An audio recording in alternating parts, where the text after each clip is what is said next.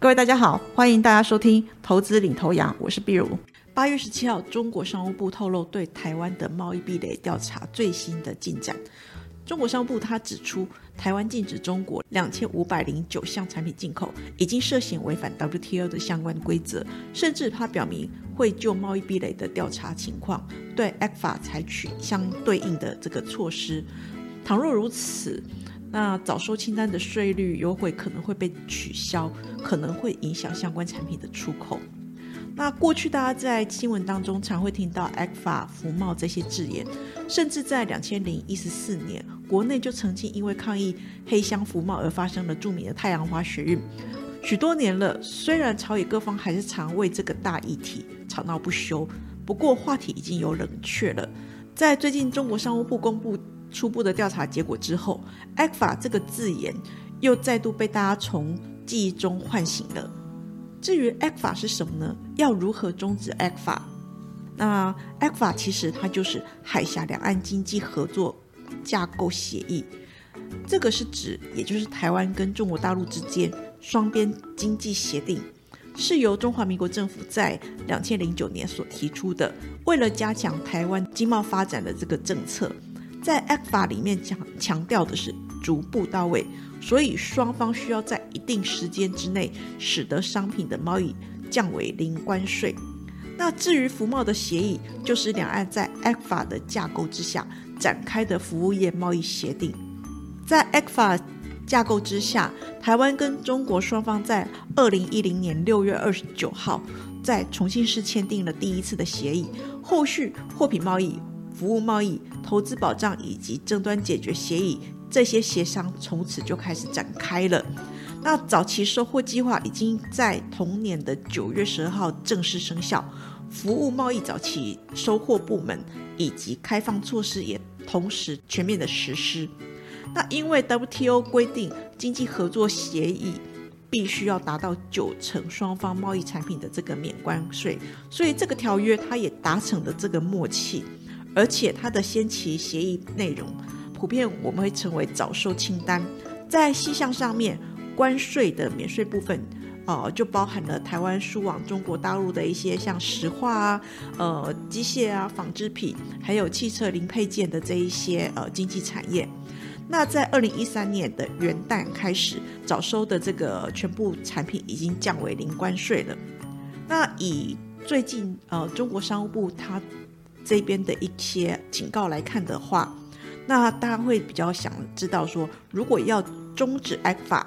那应该要怎么做呢？依据 ECFA 协议文本第十六条，ECFA 终止它的规定大致上有下面的几项：第一个，当一方面终止这个协议的时候，他就应该要用书面通知另一方，而且双方应该要在终止通知的发出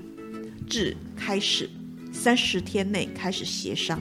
如果说协商没有达成一致的话，则协议自通知一方发出终止通知的日期开始第一百八十天终止。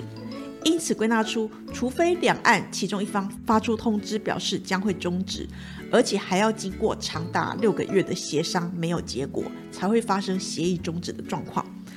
那在这里我快速做个简单的结论：如果 F 法被终止。早收清单的产品关税税率可能会恢复到 ECFA 签订之前的这个水准，相关的产业可能会受到潜在的影响。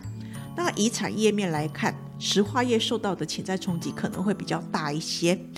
至于说中小型台湾生产或者是标准型产品的这一些工具机产业，可能也会有所影响。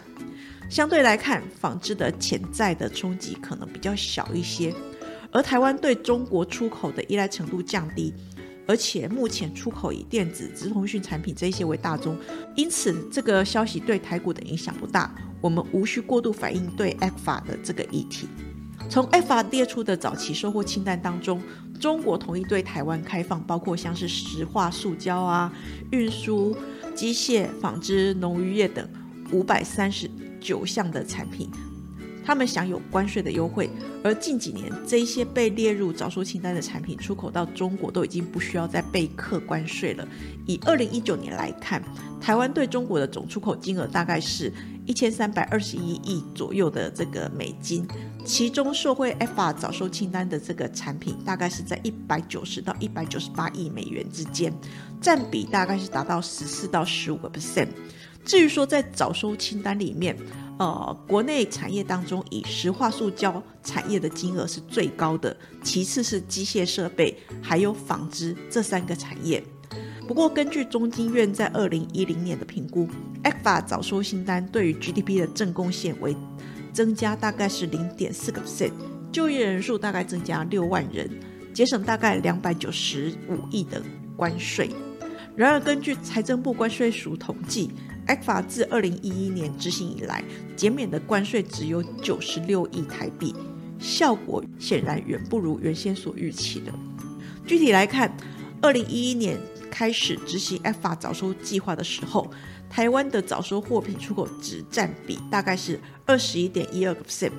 到了二零二二年，这个占比已经降到了十六点九二个 percent，而且近年来台湾对于中国的出口依赖程度很明显的下降了。加上说中国解封之后，它的复苏程度并不如预期，有效的需求不足，再加上美中贸易科技的角力持续，造成供应链的移转，所以我们对于中国的这个出口持续的低迷，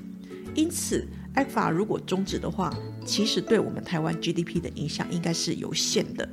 关于终止 ECFA 对台股的影响，我们认为可以分成两个方向来讨论。首先，对两岸气氛来看的话，大陆终止 ECFA 代表两岸关系进一步冷却。不过，这个本来就是事实了，而且在美中对抗的这个大环境之下，两岸关系反而退居投资人考虑的次要的地位。那这个。其实换那个比较白话的角度来说，就是投资人早就把这个已经考虑在里面，而且反映在整个金融市场的一个价位的变化里面的。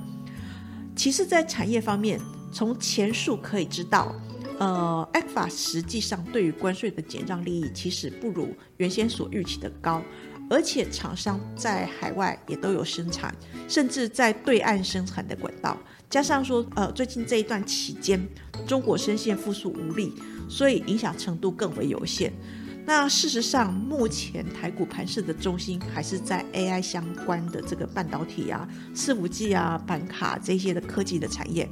其实 a p a 涉及的产业影响。呃，台股的变化其实这个程度是相对的有限。我们认为说，关于 FA 的议题应该不需要过度的反应。由于台湾早收产品在外贸比重逐渐的降低，所以如果两岸 FA 终止，虽然可能会让早收产品零关税的优势消失，对金额占比比较高的，像是前面讲的石化啊、机械啊、纺织这些潜在的影响比较大。但是我们还是要重申。我们台湾外贸还是以电子、资通讯的金额比重比较高，所以如果中国终止 ECFA 的话，我们认为对于台湾整体出口的冲击相对有限的。但是这里还是要提醒要注意的是，如果 ECFA 真的真的终止了，早收清单上面。的产品关税税率可能会恢复到签订之前的这个水准。这些片影响的产业遍及了像是石化、机械、纺织、运输工具、钢铁、水泥、运动器材、医材、仪仪器、模具、金属制品、玻纤、橡胶、电子电机、小家电、切花、水果、鱼产品等，这一些都可能会去受到影响。后续的发展还是要关注的。那我们就产业面来看，ECFA 取消对于比重最高的这个，对于金额最高的石化产业，我们认为冲击有限。不过，由于说清单当中 PX 跟 PP 这些产品，它受到的冲击，我们认为可能还是相对比较大。至于说在 PC 这个产品，因为已经被征收反倾销的保证金，所以没有列入 ECFA 取消冲击的这个品项。那相关的厂商，呃，就是与中国往来比较密切的台湾大型石化公司，这个呃潜在的影响性可能会稍微高一点。那这些公司包括了一三二六的台化、一三零一台塑，还有一三零三的南亚等。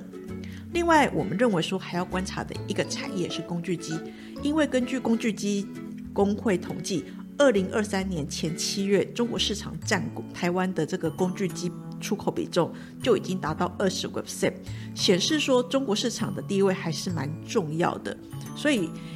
一旦 FTA 终止，那工具机的关税可能会恢复到五到十五个 percent。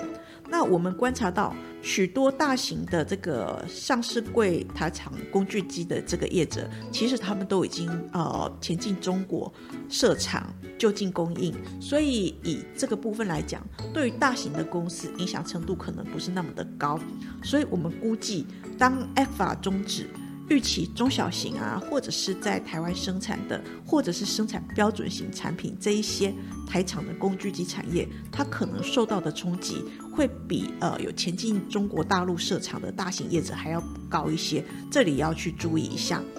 至于说纺织产业这几年受到美中贸易战的影响，它早就已经随着客户将市场或者它的生产基地大幅的移转至他地。那我们预期在这个地方影响的范围可能会比较小一点。以上是投资领头羊节目内容，谢谢收听。本公司与所推介分析之个别有价证券无不当之财务利益关系。本节目资料仅供参考，投资人应独立判断、审慎评估并自负投资风险。